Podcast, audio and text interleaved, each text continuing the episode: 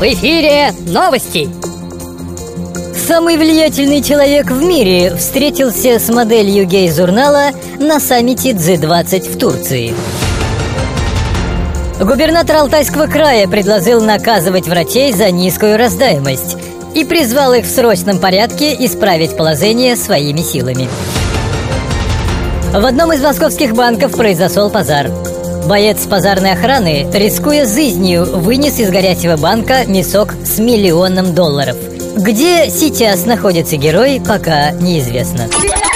И медовым месяцем жизнь течет шикарная Я на зависть сплетницам вышла за пожарного Злые будни!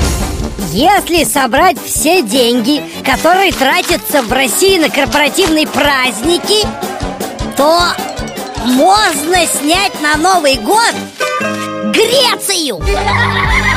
Злые будни! Слушайте, я ведь уже заплатил транспортный налог. Почему вы мне опять и налог прислали? А это уже налог на недвижимость Чего? Ну, у вас автомобиль же не все время ездит Но? Вот этот налог за то время, когда он стоит Сдали машину на металлолом И сразу стало нам всем хорошо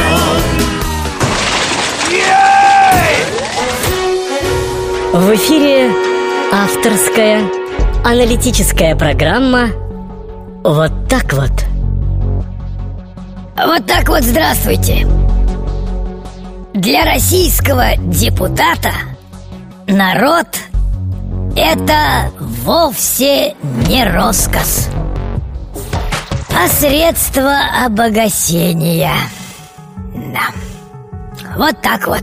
Злые!